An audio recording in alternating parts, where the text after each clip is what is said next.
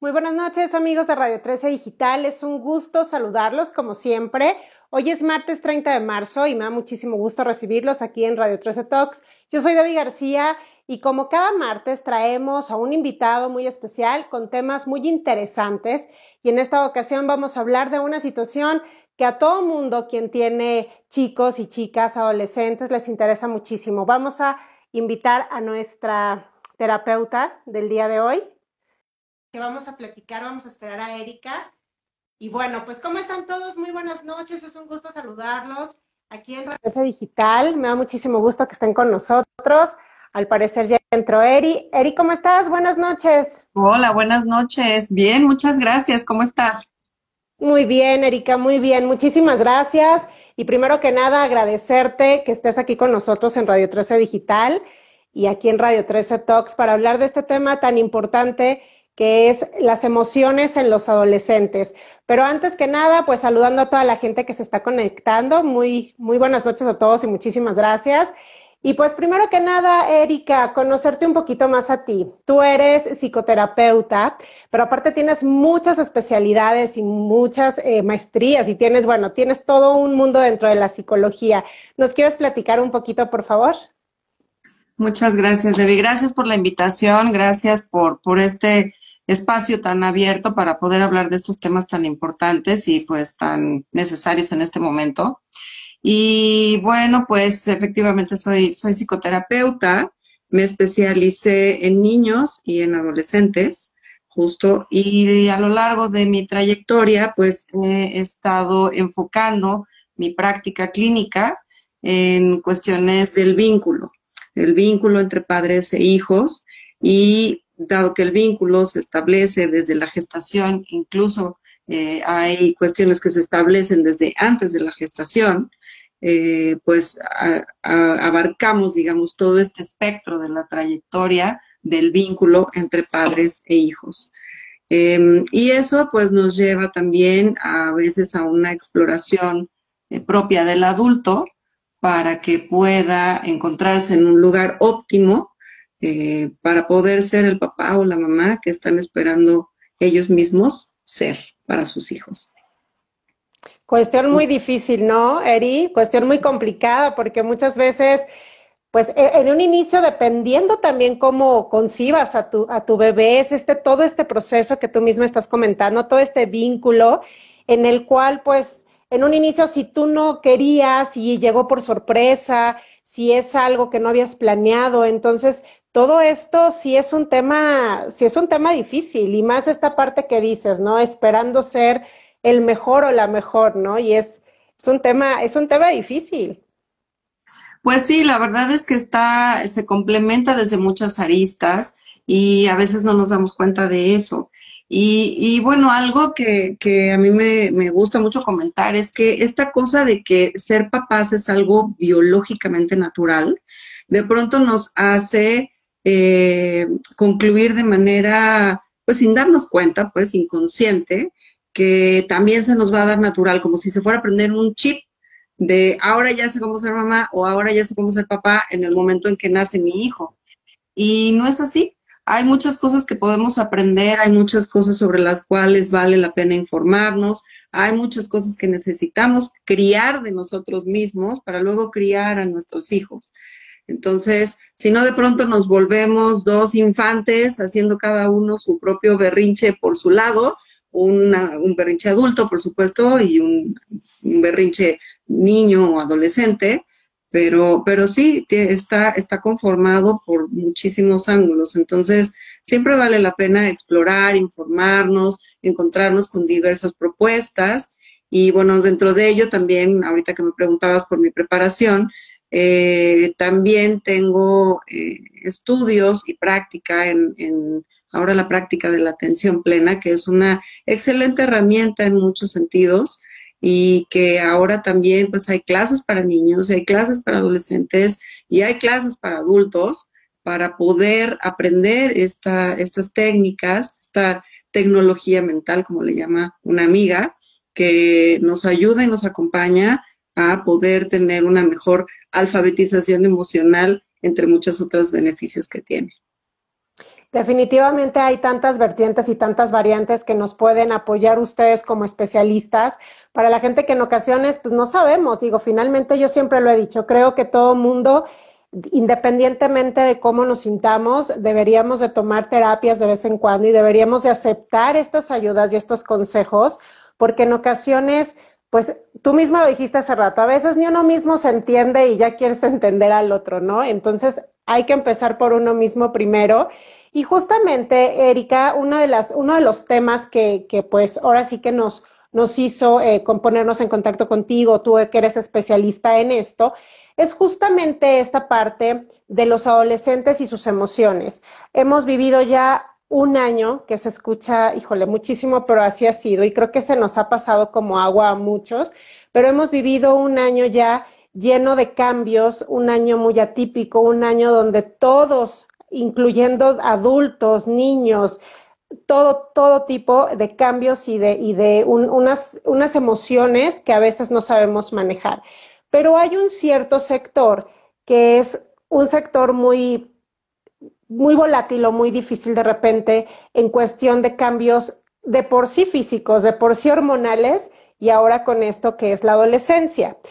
Hace poco eh, la UNICEF hizo una encuesta ¿no? y un sondeo para preguntarle a adolescentes y jóvenes entre 13 y 29 años cómo estaba pasando este proceso de las emociones y detectó que entre el 27% de los adolescentes a los que les preguntó estaban viviendo periodos de ansiedad, otros 15-20% periodos de depresión. Aquí como, como papás, Erika, como familiares, ¿cómo nos podemos percatar de que mi adolescente o mi joven, el que vive conmigo o con el que estoy conviviendo, está pasando por estos cambios y sobre todo por estos procesos?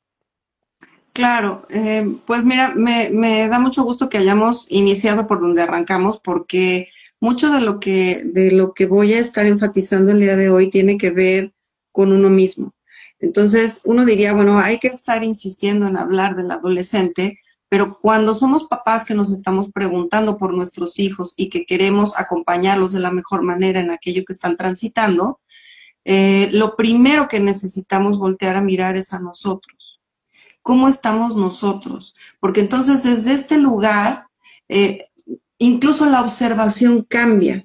Eh, podemos tener miles de ejemplos, ¿no? Si tú un día estás estresada, lo estás pasando mal, o estás triste, o tuviste un mal día, al de enfrente lo vas a ver diferente. No lo ves a través del mismo filtro que cuando tú estás contenta, o cuando estás relajada, o cuando estás en un espacio un poco más neutro emocionalmente hablando. Entonces, todo esto van generando estos filtros en nuestros lentes con los que vemos la vida y también con los que vemos a nuestros hijos.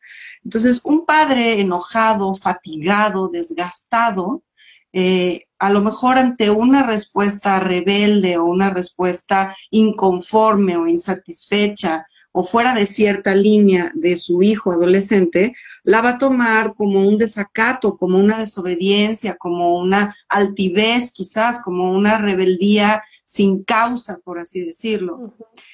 Un padre que no está en ese estado, que quizás está más relajado, que está más abierto, más conectado, más perceptivo, quizás lo que va a notar es que algo le está pasando a mi hijo y a lo mejor no lo voy a interpretar desde este lugar de este niño ya se nos salió del redil y entonces hay que regresarlo y hay que ocupar eh, la, autoridad y la disciplina vista desde este lugar autoritario. Y es aquí en donde es bien importante notar como papás cómo la interpretación de lo que estamos viendo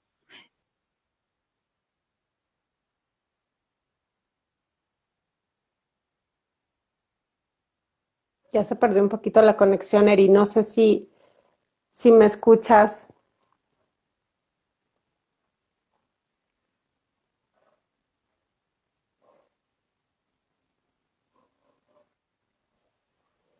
Sí, yo también te perdí un poquitito, pero ya, ya, ya te retomé. A ver si ya me escuchas tú. Sí, perfecto, perfecto.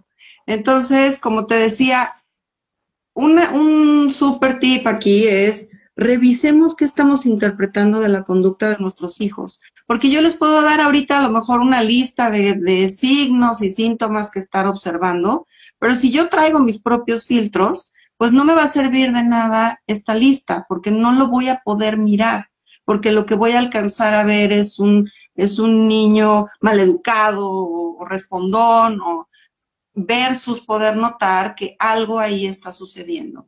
Entonces, siempre primero eh, contactar acá qué está pasando conmigo, cómo estoy hoy, eh, por qué lo estoy mirando así.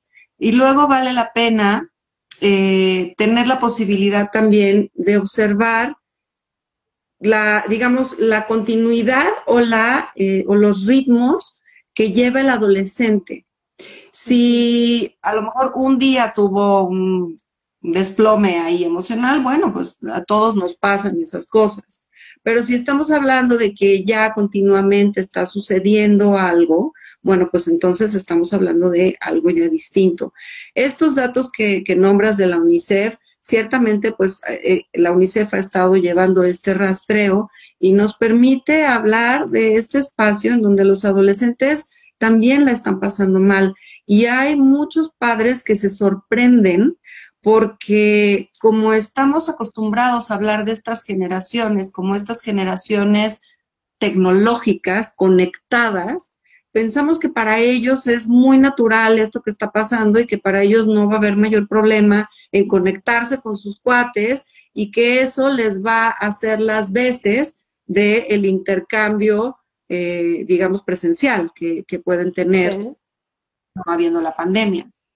No, y totalmente, y fíjate que parte de lo que comentas es que evidentemente si, si ellos están, de todos modos, sabemos que uno cuando era adolescente, ¿no? Porque finalmente todos lo vivimos y, te das cuenta que estás en un proceso de cambios que ni tú mismo te entiendes en ese momento, ¿no? A veces no sabes si estás contento, si estás triste, si estás enojado, si estás frustrado, si te enojas con el papá, pero con la mamá, pero si nada te parece todo ese tipo de cambios, ahora súmale esta situación que está, que ahora que, que sucede, eh, que empieza como una situación sanitaria y, luego se empieza a volcar en una situación económica y se empieza a volcar en una situación ahora ya de, de ansiedades y de depresiones y de emociones que lo está viviendo pues la mucha gente desafortunadamente.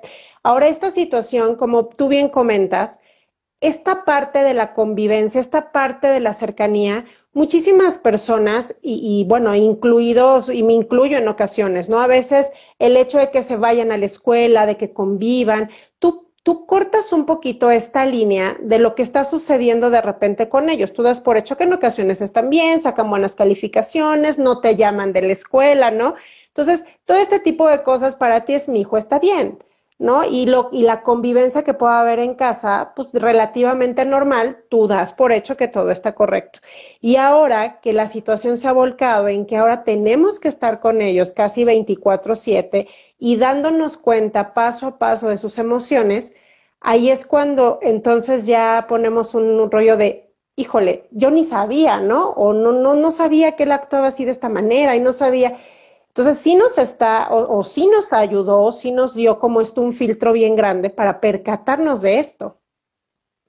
Claro, ha tenido, digamos, el, el tener el lente tan cerca, pues tiene sus pros y sus contras como en todo, ¿no?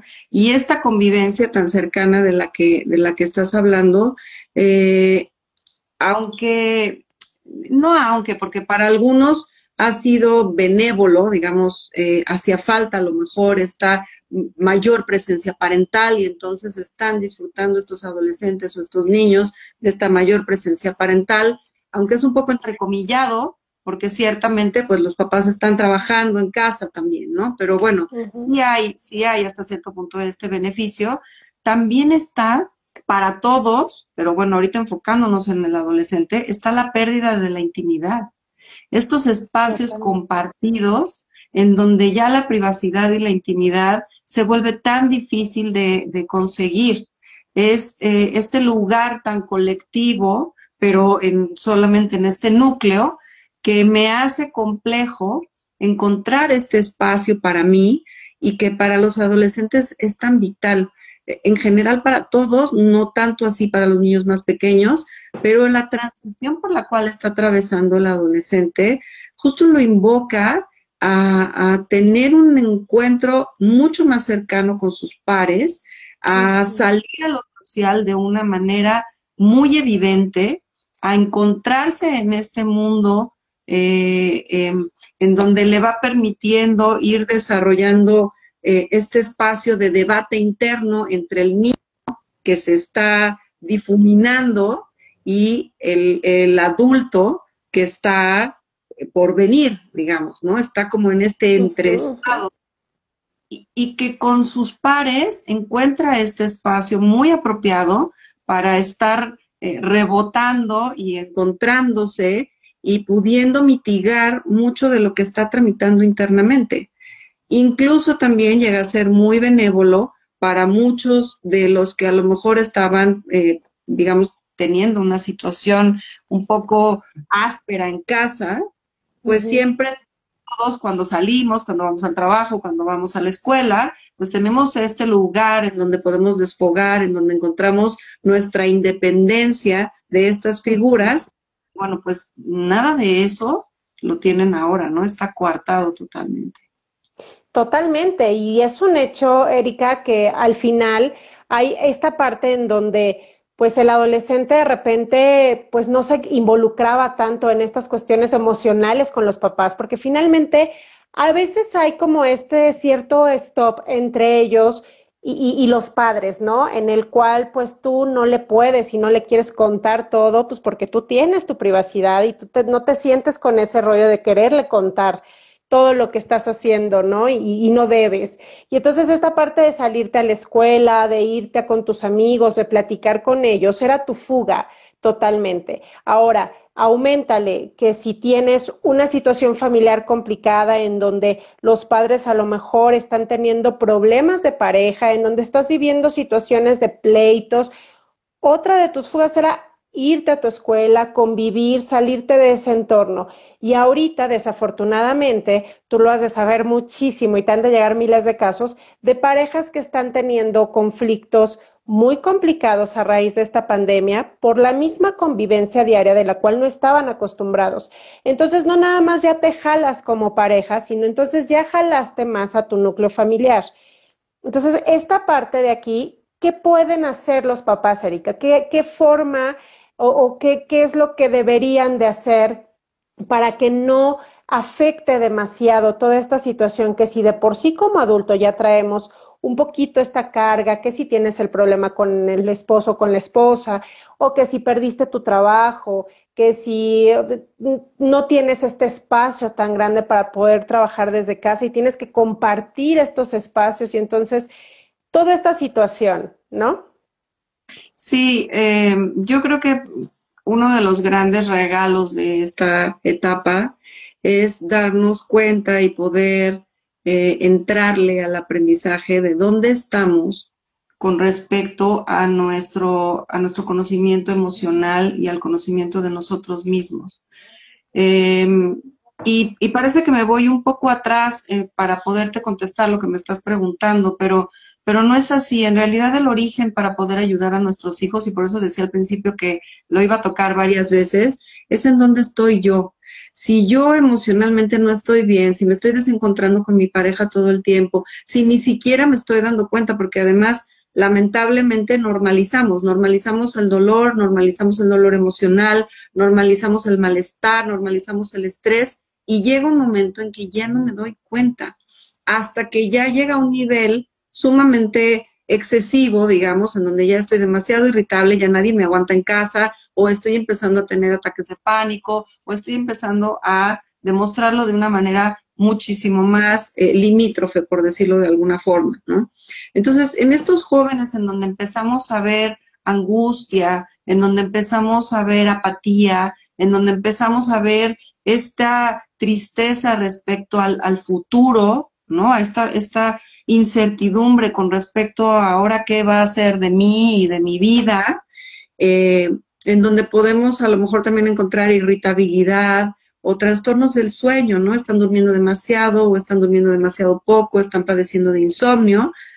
Todo esto que estoy diciendo, bueno, incluso también, pues, son signos y síntomas de los adultos, ¿no?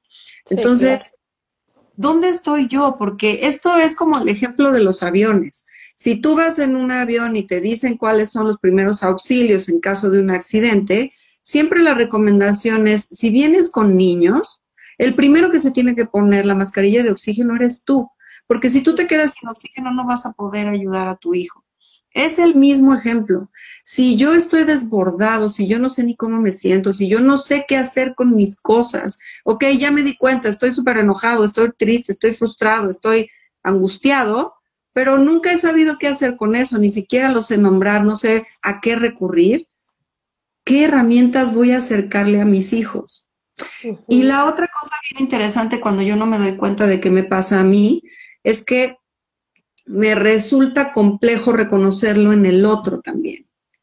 Entonces, la posibilidad para los jóvenes de poderse expresar abiertamente, esa es una gran fortaleza que podemos abordar en casa. ¿Y cómo puede suceder esto? Solamente si tengo la posibilidad de abrirme a lo que tiene que decir el joven. De por sí sabemos que la adolescencia es una etapa que nos cuesta mucho trabajo a los adultos también. ¿Y por qué nos cuesta trabajo esta etapa? Pues porque la encontramos confrontativa, porque el joven por naturaleza lo que va a hacer es tratar de empezar a definir su identidad, pero a partir de parámetros distintos. Entonces, em, lo que empiezo a hacer de alguna manera es como a contrastar la imagen que me han regalado mis padres del mundo y ahora quiero encontrarme con otra y ver entonces quién soy yo diferenciado del otro. Entonces, si me quiero diferenciar, pues lo que tengo que mirar es la diferencia en mí con respecto a ti, que eres mi mamá o que eres mi papá.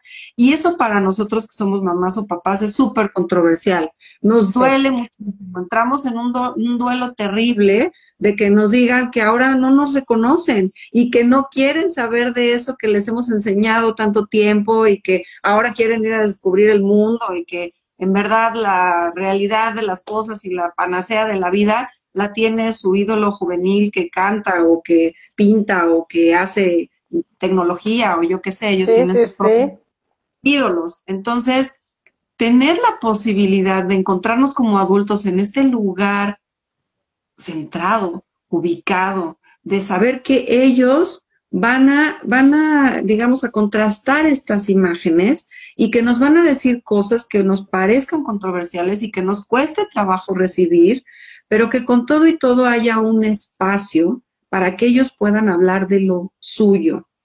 Porque si a lo mejor llega mi hijo súper enojado a decirme que está harto, que ya no puede más, que ya se quiere salir, que ya se va a salir y que no le importa nada y que no me va a hacer caso y que no. Si yo lo encuentro esto como un desacato, pues lo voy a, lo voy a querer a lo mejor disciplinar y llenar de este discurso autoritario en vez de a lo mejor poder abrir mi escucha y poderme dar cuenta que lo que está es este grito desesperado de no me encuentro aquí, no sé ahora qué sigue, y a saber, ¿no? Porque esto es un caso a caso, digamos, o sea, cada adolescente tiene sus propias angustias y sus propios trámites internos. Entonces, si te fijas, está rodeado de muchas variables, pero uno de los grandes títulos de mis recomendaciones siempre es, hagamos lo que tengamos que hacer, para que en casa podamos hablar de todo y que todas las emociones sean bienvenidas. Es decir, el enojo no es el que está mal. Claro que si el enojo quiero expresarlo a través de golpearte, pues la expresión es la que no está bien, pero el enojo tiene su razón de ser. Entonces, permitir la frustración, permitir que haya enojo, permitir que haya tristeza. A veces como papás vemos la tristeza en nuestros hijos y lo que nos pasa es que la queremos silenciar porque nos duele profundamente. Entonces es como querer así de, no, no, no, no, ya, ya, ya, mira, a ver, ¿qué te doy? ¿Qué te hago? ¿Qué te digo? Eh, vamos a distraernos, vamos a... Y lo que hacemos es evadirla. Cuando es un momento magnífico para que nuestros hijos puedan adquirir herramientas, herramientas de cómo transitar la frustración, de cómo transitar la tristeza, de cómo estar en momentos difíciles. Pero vuelvo a donde empecé si nosotros no sabemos hacerlo, ¿cómo lo vamos a enseñar? Así es, y es que efectivamente es totalmente necesario dejarlos que vivan estas propias emociones a su manera, ¿no? Y en ocasiones, como bien dices, en ocasiones se las tratamos de tapar y entonces de repente es como un, es que, es que yo estoy enojado por esto y tú no, no, tú no tienes, no, tú no me digas porque yo soy aquí la que dice y la que mande, ¿no? Y no sé, o sea, cosas así que de repente es bien complicado porque entonces como dices, llegamos a este conflicto de decir, no puedo ceder más, pero si cedo más, pero entonces me van a agarrar la medida. Y entonces son este tipo de cosas en las que de repente uno se enfrasca en esta parte de adulto de querer hacer supuestamente las cosas correctas cuando no te das ese chance de analizar lo que te está tratando de decir él, ¿no? Aquí quiero hacer un paréntesis porque luego eh, mucha gente no sabe exactamente. La adolescencia, ¿de qué etapa a qué etapa es?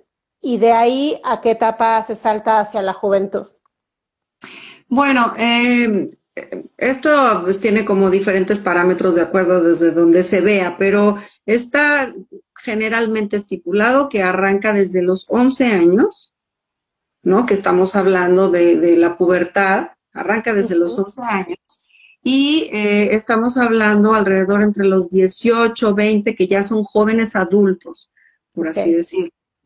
Perfecto, nada más como el paréntesis para, porque luego uno dice, no es que mi adolescente de 16, y no es que ya son jóvenes, no es que mi adolescente de 10, no, todavía no. Entonces, nada más como para, para que realmente ahí hagamos este paréntesis. Sí, o sea, en realidad ya empiezan a ser estos adultos jóvenes, pero de pronto vale la pena, y, qué bueno que lo estás aclarando, porque eh, estas son transiciones, son procesos. Entonces, aunque estamos poniéndole aquí este, que si los 11, que si los 16, que si los 18, en realidad es, unas, es un cúmulo de experiencias lo que nos va llevando a una cosa y a otra. Entonces, mucho de, de, lo que nos hace muy evidente este momento tiene que ver con lo biológico también, con todo este despertar hormonal en donde empieza a generarse cambios tremendos en el cuerpo, en las sensaciones, en imagínate, es, maravilloso porque es una etapa en donde todas las emociones que ya habías experimentado, o sea, ya el niño ya ha experimentado el amor, la envidia, la, la, amistad, la emoción, el enojo, el niño ya ha experimentado todo esto, pero en la adolescencia por primera vez vivimos estas mismas emociones de una forma completamente diferente. Ahora el amor empieza uno a pensar que si en la pareja y, a, disgregar y a, clasificar estos amores de hacia los padres, hacia la pareja, hacia los amigos, empiezan a, a abrirse al mundo desde otro lugar. Y así como tiene cosas magníficas, pues todas estas cosas magníficas implican duelos, implican controversias internas, porque es este niño que está dejando de ser niño, que se está despidiendo de la infancia y que de pronto no sabe si seguir en este lugar de niño, regresarse totalmente para allá o seguir avanzando a este llamado de la vida a seguir creciendo y seguir en su, en su camino progresivo. Entonces, aunque es muy hermoso, y digo aunque porque a veces los, los adultos que estamos con ellos no nos damos cuenta, eh, en realidad ellos tienen su mucha tramitología interna y emocional que hacer a, este respecto, porque de pronto se encuentran también entre estos lugares de, bueno, sí quiero, pero no quiero, pero voy, pero no voy, este, no, quiero, quiero, no, o sea, este discurso que tienen los adolescentes de te odio mamá o te odio papá, y por dentro sentir desde todavía la parte infantil este amor tierno hacia los padres, pero necesitar pues generar mi individualidad. Entonces, hay muchas cosas ocurriendo ahí internamente y que haya pandemia o no haya pandemia, pues eso no lo hace, eh, o sea, no lo quita, no lo, no lo omite. Ellos siguen atravesando por eso, pero ciertamente, pues, eh, hace el carril de los recursos bastante más limitado. Entonces,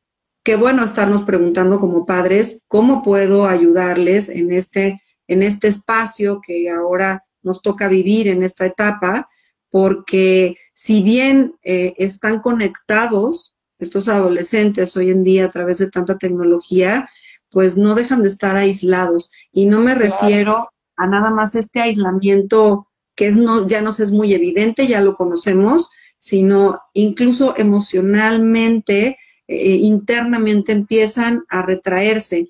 Hay jóvenes, por ejemplo, que, les cuesta mucho más trabajo la parte social, por ejemplo, o que tienen fobias incipientes, por ejemplo. Entonces, estos momentos de, pandemia, al contrario, les sientan muy bien y los hacen estar en un lugar de confort, porque me ayuda a no tener que eh, encontrarme con estos desafíos personales. Entonces tenemos que estar muy atentos a dónde está mi hijo, cuáles son sus retos, cuáles son sus desafíos, para ver qué, qué es lo que eh, tendría yo que estarle acercando de acuerdo a, su necesidad específica. No, y fíjate que ahorita que comentas esto, e, efectivamente hay muchos, hay muchos chicos que, que les, les benefició, para ellos fue benéfico, por este tipo de problemas a lo mejor sociales que tenían y hay otros que les vino a caer muy mal, pues porque evidentemente son chicos sociales, ¿no? Son sociables y ya empezaban con que si las novias, que si el novio, ¿no? Etcétera. O simple y sencillamente sus actividades. Y aquí, y aquí fíjate que me, me paro un poquito porque yo platicando con, pues con, con conocidas que tienen chicos adolescentes o jóvenes, empezamos a notar una baja en su motivación, totalmente. La motivación para hacer deporte, antes, híjole, lo máximo, ¿no? Hacer deporte y, ahorita ya no tienen ganas, ¿no? A lo mejor sí, al principio, pues, pues sucedió que no podían salir, que se suspendieron todas las actividades deportivas, etcétera. Empiezan a retomarlas y pues tú ya, ¿no? Pues vas, vamos, mira, no, no, pues no, todavía no, es que con cubreboca no es lo mismo, es que si esto, que si no me gusta. Y, lo comentábamos con varias, eh, con varias personas, que en ocasiones, pues como papás lo que quieres es justamente ver a tu hijo en actividad otra vez, verlo pues desarrollarse como lo veías, activo y demás. Pero al final sí bajó una, o, más bien sí hubo una desmotivación, ¿no, Eri? O sea, sí hubo un proceso en el cual los chicos se desmotivaron totalmente de hacer muchas cosas, entre que si no pudieron hacer su graduación, entre que los que cumplían 15 años, y ahí entran mucho las niñas, ¿no? Esta parte de las fiestas, en donde querían ser el centro de atención, y se les vino abajo esta parte. Entonces, sí hubo una desmotivación muy complicada para los chavos, ¿no?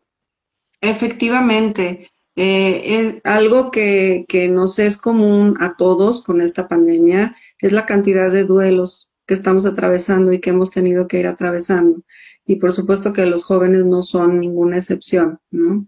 Eh, hemos tenido que dejar muchas cosas atrás, cambiar muchas cosas, transformar muchas cosas.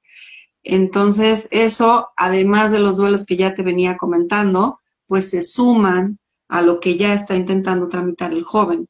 Y, y, nuevamente vuelve aquí esta herramienta, la posibilidad de hablar. El lenguaje nos ayuda mucho a tramitar y a conectar.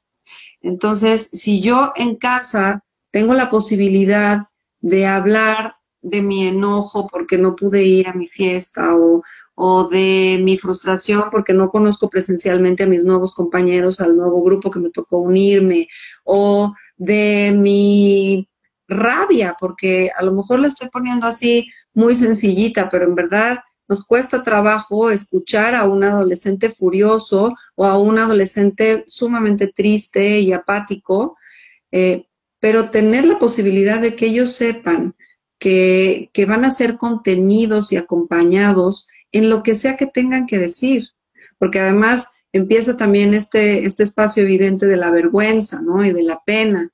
Y ojo, aunque, aunque ya son mucho más elaborados en las cuestiones del lenguaje, que ya tienen mucha más claridad sobre ellos mismos y evidentemente depende de la edad en la que se encuentran en específico, pero muchas veces no saben qué les pasa, no entienden qué les pasa, no es que no nos quieran contar, este silencio de los adolescentes es que ya no me cuenta nada y antes me contaba todo y, y ahora ya no me dice. Y, sí, ciertamente está este cambio de etapa, pero también muchas veces está pasando tanto que no tengo ni idea de exactamente qué es lo que me está pasando y no tengo ni idea de cómo hablar de ello. Entonces, a veces podemos acompañar a nuestros hijos y apoyarlos. Em, estoy tratando de buscar la palabra adecuada para, para, tener un poco de cuidado, porque es como, como regalándoles hipótesis de palabras que los puedan a ellos ayudar a empezar a identificar. ¿Y por qué digo hipótesis? Porque la verdad es que tampoco nosotros vamos a saber. Sí, a saber la ciencia cierta, ¿no? Ya se te cortó un poquito, ya te perdí otra vez, Eri. Ya perdimos un poquito a Eri. A ver si, si nos escucha.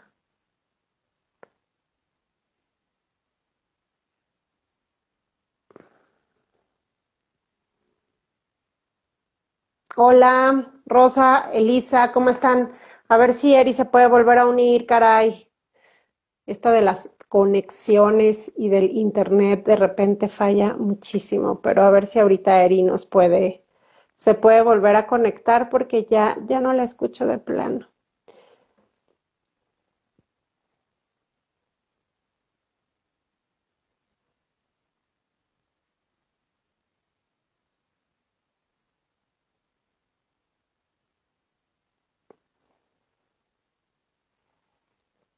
Sí, caray, se desconectó Erika. ¿Ustedes sí me siguen escuchando a mí o también se desconectó? O también no me veo yo. Hola, Linda. Hola, Liz, ¿cómo están? ¿Ustedes sí me escuchan? Ya no escuchamos a Erika.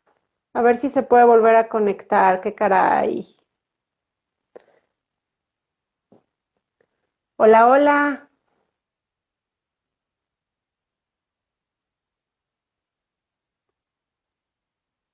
No, no entra otra vez.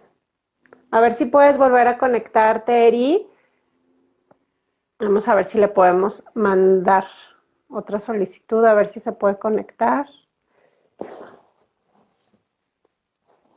Tan interesante que estaba, y la plática. Y por ahora sí que si ustedes tienen alguna pregunta o algún alguna situación que quieran comentarle a Erika y quieran eh, platicarlo aquí sobre este tema, este, recuerden que nos pueden mandar sus preguntas y nos pueden dejar sus comentarios para comentarlo con ella y platicarlo, porque pues es un tema muy interesante esto de los adolescentes. Si alguno tiene algún tema ahí con su adolescente, con su joven o demás, es el momento para hablarlo con Erika. Ya no, ya no veo a Eri, Eri, si me escuchas, a ver si puedes mandar otra, otra este, invitación para ver si nos podemos volver a unir a live.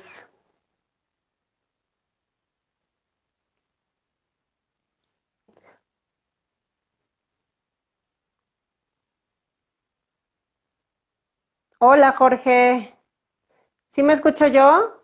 Ay, gracias, Elenita. Mira que Araceli nos dice que lo de la pandemia afectó mucho a un estudiante, mucho más. Tengo más deberes y comprender ya los temas. Sí, pues efectivamente aquí la situación es que a muchos adolescentes les, les afectó y bueno, a muchos estudiantes en general, yo creo que independientemente de todo, el hecho de estar en la escuela, estar en convivencia, poner atención, yo creo que sí es bien complicado estar tantas horas enfrente de una computadora y no poder tener esta retribución y estas pláticas como normalmente se tienen presenciales. Y sí, sí es, sí es difícil. Efectivamente los temas son más complejos y es más complicado, pues hasta concentrarse, ¿no? Creo yo. Híjole, no, no, no, no, no veo a Eri. Ustedes ya la ven, porque yo no la veo. Díganme si, si ya la ven ustedes, porque yo todavía no, no alcanzo a, a verla otra vez.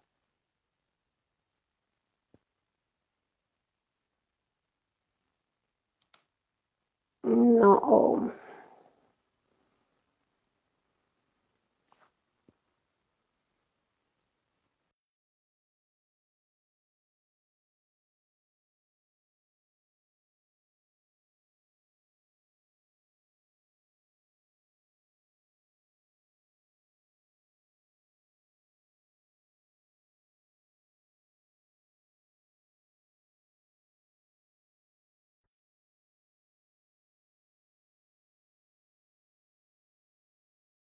Ya se puede. Vamos a mandarle otra vez solicitud. Buenas noches, Surena. Vale, no se ve, solo me veo yo. Bueno, a ver, vamos a ver si podemos mandarlo otra vez. Es que se desconectó. Yo creo que falló un poquito ahí su conexión. Ya saben cómo es esto del internet, pero vamos a ver si ahorita, si ahorita se puede conectar otra, otra vez.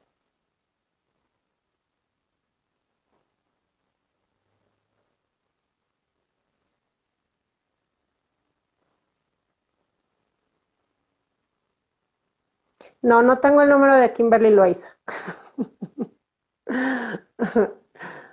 no lo tengo.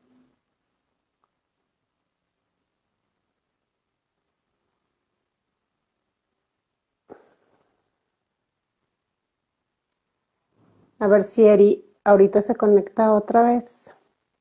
Mira, ahí ya te lo están dando. A ver. Pues así las cosas con esto.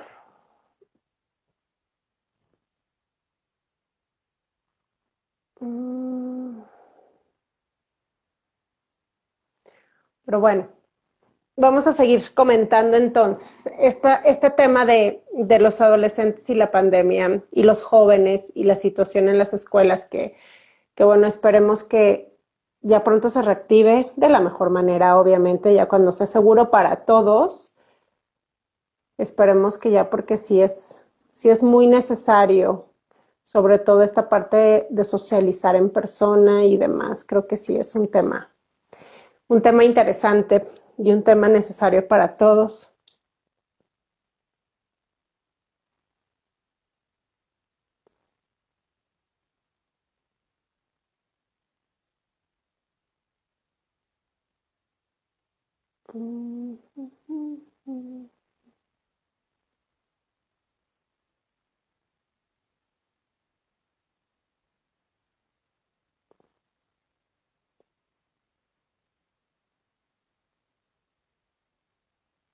Vamos a ver si ya se puede conectar Erika para terminar de platicar de este tema que estaba muy bueno y estaba, a ver si ya se pudo.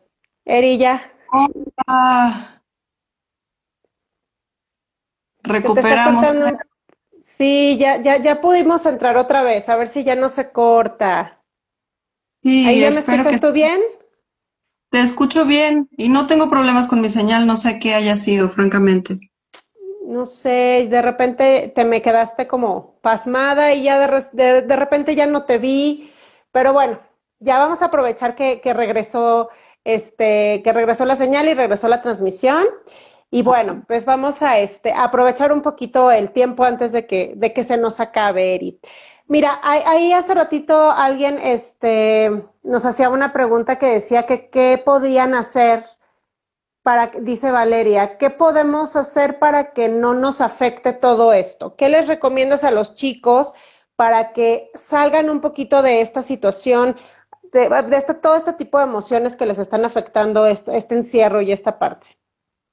Claro, mira, lo primero, o sea, estas son las respuestas que a veces no nos gusta mucho escuchar, pero lo primero es darnos cuenta que estamos ante una situación que de manera normal y natural nos va a afectar. O sea, tener la expectativa de que no nos afecte sería, yo les diría, ¿no? Bueno, eso, sí sería patológico, que algo así de este, de eh, tamaño no nos pase nada, pues es como si entonces nos pudiera atravesar un tráiler y no sucediera nada. Sin embargo, son situaciones en donde aprendemos un montón de cosas y dependiendo desde dónde las vivamos, vamos a recibir todas las enseñanzas y aprendizajes de ello o nos vamos a quedar en este espacio solamente doliente. Entonces, esto es una elección finalmente, pero quitarnos la expectativa de que hay algo que podemos hacer para que no sintamos, para que no nos duela, para que no nos atraviese, eso es algo que daña a nuestros hijos, porque este deseo de que nada les duela, que nada les pase, que no los toque nada, lo que nos evita, lo que nos, lo que nos quita, es la oportunidad de darles herramientas emocionales. Ciertamente en la vida nos vamos a encontrar con de todo. Va a haber momentos padrísimos, va a haber momentos difíciles, va a haber momentos más o menos, va a haber momentos neutrales, pero lo que sí estamos seguros todos es que la vida tiene de todo. Entonces, ¿cómo ayudar a nuestros hijos a que en momentos ásperos como este, que ellos atraviesen en su vida más adelante, puedan tener herramientas? Tomemos esto como un espacio de aprendizaje y no nos quedemos con esta fantasía. Entonces, paso número uno es un poquito como hacer el duelo de decirle adiós a esta fantasía de me voy a poder encontrar algo que haga que no suframos y que no nos pase nada, ¿no? Paso número dos, tener la posibilidad de revisarme yo y saber dónde estoy yo parado y decir, bueno, a ver, emocionalmente, ¿qué tanto me conozco? ¿Cuáles son mis herramientas? Porque a veces yo les pregunto en el consultorio a los papás, bueno, y a ver, ¿tú qué haces cuando te enojas? O sea, si tú le quieres enseñar a tu hijo cómo canalizar su enojo, empecemos por la fuente. ¿Tú qué haces cuando te enojas? Y el adulto no sabe responder, ¿qué hace? No, pues me espero y se me pasa, este, o no le hago caso, o exploto y luego ya me siento mejor, o no le digo nada a nadie, pero me enfermo y me duele la panza. ¿no? O sea, todas estas cosas que estoy diciendo en realidad son malos manejos emocionales. Es que ni modo que le enseñemos a nuestros hijos, mira, te aguantas y te va a doler la panza, pero te doy una pastilla y con eso ya está. No es eso lo que les puedo enseñar. Entonces, revisemos qué hacemos, empecémonos a encontrar con lugares mucho más virtuosos de cómo manejar nuestras emociones, de qué me sirve a mí, qué hago yo con el enojo, cómo me desahogo, cómo descargo. Eh, número tres, este espacio del que ya hemos hablado, de eh, abramos nuestras puertas y nuestra capacidad que sea muy expansiva para recibir lo que sea que tengan que contarnos y que tengamos un poco de cuidado de que lo que nosotros sintamos no, no prohíba o no detenga las palabras del otro. Porque si yo me estoy sintiendo mal porque tú estás triste y entonces quiero quitarte tu tristeza, pues ya no voy a dejar que hables de ella y que la compartas y que te desahogues quizás. Y como no sé qué hacer con tu tristeza, pues mejor vamos a olvidarnos y agarrar el litro de helado y echárnoslo juntos y con eso se nos va a quitar. Y tampoco eso es cierto. En realidad a veces es que no hay que hacer nada todos hemos tenido la experiencia de que alguna vez hemos tenido una buena amistad o una persona adecuada en un momento difícil, que lo único que hizo fue escucharnos, acompañarnos en ese momento con su escucha. Ni necesitamos consejos, ni necesitamos que nos resuelvan, ni necesitamos nada. Necesito saber que mis padres están presentes, que tienen la posibilidad de contener este espacio y sostenerlo, de escucharme, y con eso tengo suficiente, porque una vez que hablé, me sentí mejor. Todos hemos sentido eso. Entonces, ellos también les va a pasar exactamente lo mismo. Y la otra sugerencia que también eh, les traigo, aunque bueno, es muchísima información, pero otra sugerencia que también les traigo es encontrar aquello que nos alimenta, que nos alimenta el alma, que nos alimenta el espíritu, el corazón, que nos saca la sonrisa, porque no es lo mismo, de pronto me dicen, bueno, pero es que yo la verdad mi momento feliz es cuando me desconecto y me pongo a ver series dos horas y no me entero de nada. O cuando agarro mi Facebook y me pongo a darle al Facebook por horas sin parar y ya. Y en realidad cuando uno se pregunta, ¿y cómo te sientes después de eso? No es que eso sea nutritivo para nosotros, no es que de verdad te alimente. Estás buscando estos espacios de vacío, en donde no es que estemos diciendo que estén mal o que ya no los hagan, pero tengamos claro que no van a ser espacios que nos van a alimentar, que nos van a hacer sentir mejor, que nos van a posibilitar eh, eh, estar plenos para irnos encontrando con las vicisitudes de la vida. Entonces, hagamos eso para nosotros y acompañemos a nuestros hijos a encontrar las suyas también. A veces es tomarme cinco minutos para sentarme a tomar una taza de té mirando las hojitas del árbol afuera de la ventana. A veces es haciendo media hora de ejercicio. A veces es em, gritando por tres minutos. A veces es, o sea, ahí cada quien tiene que encontrar sus propias herramientas. Hay gente que le gusta meditar, hay gente que le gusta bailar. Todos tenemos eh, diferentes formatos de encontrar qué de veras nos nutre, qué de veras nos deja sintiendo con cierta plenitud, con cierto descanso. Entonces, acumulando estas cosas, podemos ir, eh, digamos, como cimentando un espacio menos, menos herido. No, y al final, sabes una cosa, Eric, que eh, también en caso de que nosotros no podamos, no, no, nos cueste trabajo tomar estas riendas de repente, porque pues al final tú lo dijiste al inicio y lo has seguido repitiendo, también debemos de estar bien nosotros primero para poder entender esta situación. También por eso existen profesionales como tú, existe gente que nos puede apoyar y que puede apoyar a nuestros chicos, a nuestros jóvenes. Pero, ¿cómo puedes o cómo puede un papá manejar esta situación con ellos?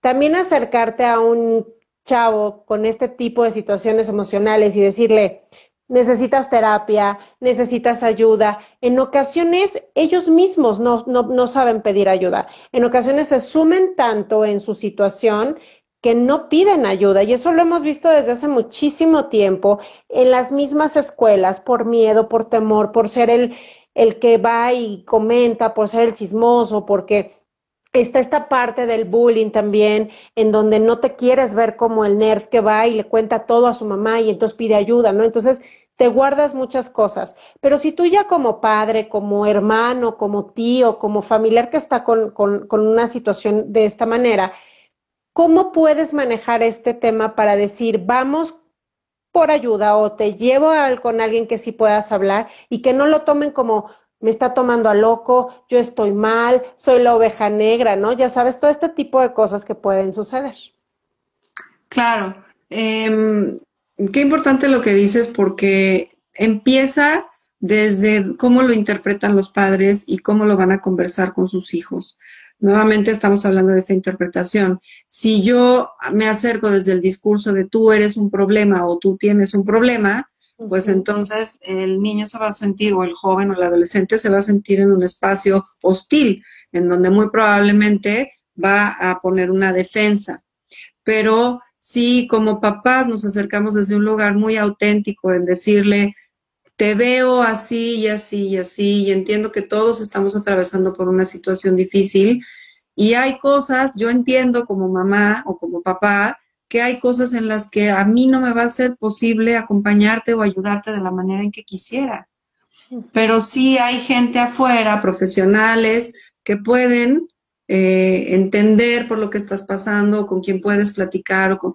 Y entonces quizás extenderle una gama de diferentes posibilidades para que entonces eh, el, el joven se sienta en posibilidades de decir, ok, lo que necesito es esto, y el que necesita alzar la mano para decir, ok, pues es el, adolescente o el joven, porque nadie que llegue a terapia eh, obligado, pues le va a hacer de ningún bien, por así decirlo. Pero cuando tenemos esta conexión con nuestros hijos, pues aunque ellos no nos lo digan, ya estamos pensando, ya estamos mirando que algo está pasando y que también a nosotros como papás no sea viable reconocer que a lo mejor ya está dentro de un marco en donde yo no voy a poder acompañarle o en donde necesita tener su propio espacio, ¿no? Que es este espacio terapéutico que va a ser suyo, en donde él va a verter todo lo que le está sucediendo y todas sus inquietudes. A veces a los papás mira, sí. Sí, perdón, eh, perdonería, es que fíjate que aquí justamente comenta una chica que se llama Araceli dice, pero si los padres a veces no están en el hogar, ¿cómo le hacen los demás adolescentes? ¿No? Y al final, bueno, creo que ahí entra esta parte de, de ustedes, ¿no? Como, como terapeutas y como personas que pueden acompañar en estos procesos, justamente y ahorita que se está dando mucho esta parte de la comunicación en línea, creo que existe un, un vínculo en el cual pues puedes hacerlo desde tu casa y puedes platicar con alguien que, que, lo requieras. Entonces ahí es donde entras tú, donde entra pues todos tus colegas, todos los profesionales que se dedican a esto, en donde realmente se pueden apoyar, tanto como padres, como jóvenes, como adolescentes. Exactamente. Y, y bueno, yo creo que estos son como, como los datos que tenemos de, emergencia, ¿no? O sea, yo creo que siempre vale la pena estar cercanos a nuestros hijos, hablar con ellos y decirles, si tú en algún momento necesitas ayuda, eh, pues te puedes acercar a esto. Siempre los jóvenes además van a tener personas con quienes tienen más afinidad, algún adulto en quien confíen y puede ser el tío, el maestro, etcétera, y que podamos los adultos tener esta información de a quién recurrir o a quién dirigirlos para que puedan ellos buscar esta ayuda que están necesitando. Porque cuando efectivamente, cuando está la ausencia de los padres para los jóvenes, pues de pronto hay como una desesperanza o una desolación que pudiera ser, eh, digamos, que, que complejice el que encuentren la ayuda, pero bueno, eh, afortunadamente no es la única instancia, está la instancia de la familia extendida, de los amigos, de los demás adultos que, que son parte de la red de apoyo de esta familia e incluso de la red escolar. Así es, Eri. Pues bueno, ¿por qué no nos dejas también? Digo, aquí se queda este, en, en el feed de Radio 13 y en nuestras páginas todos tus datos para que quien necesite y se quiera poner en contacto contigo, pero ¿por qué no les platicas a la gente dónde te pueden encontrar, cómo y qué pueden encontrar en tus páginas y demás? Gracias. Pues mira, en realidad eh, yo nada más me manejo ahorita en Instagram. Estoy justo con el proyecto de abrir el Facebook para tener ahí más opciones. Eh, y pues mi Instagram es eh, arroba crianza en conciencia. justo a partir de la oferta de poder o sea, estar ante esta propuesta de vivir la parentalidad en conciencia para entonces poder acompañar a nuestros hijos de la mejor manera posible. Entonces ahí me pueden encontrar, me pueden mandar un DM eh, o participar. Normalmente estoy publicando y generando estos contenidos pensando en, en poder dar esta información que a todos los papás nos resulta relevante a la hora de ir atendiendo todos estos desafíos que nos va presentando el día a día.